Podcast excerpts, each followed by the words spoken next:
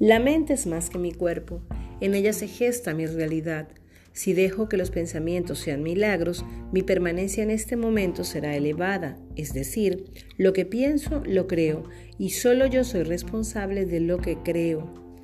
El entorno es parte de mi creación, es mi película, yo soy el guionista, yo decido cómo verla, si desde dentro con amor o desde afuera con miedo.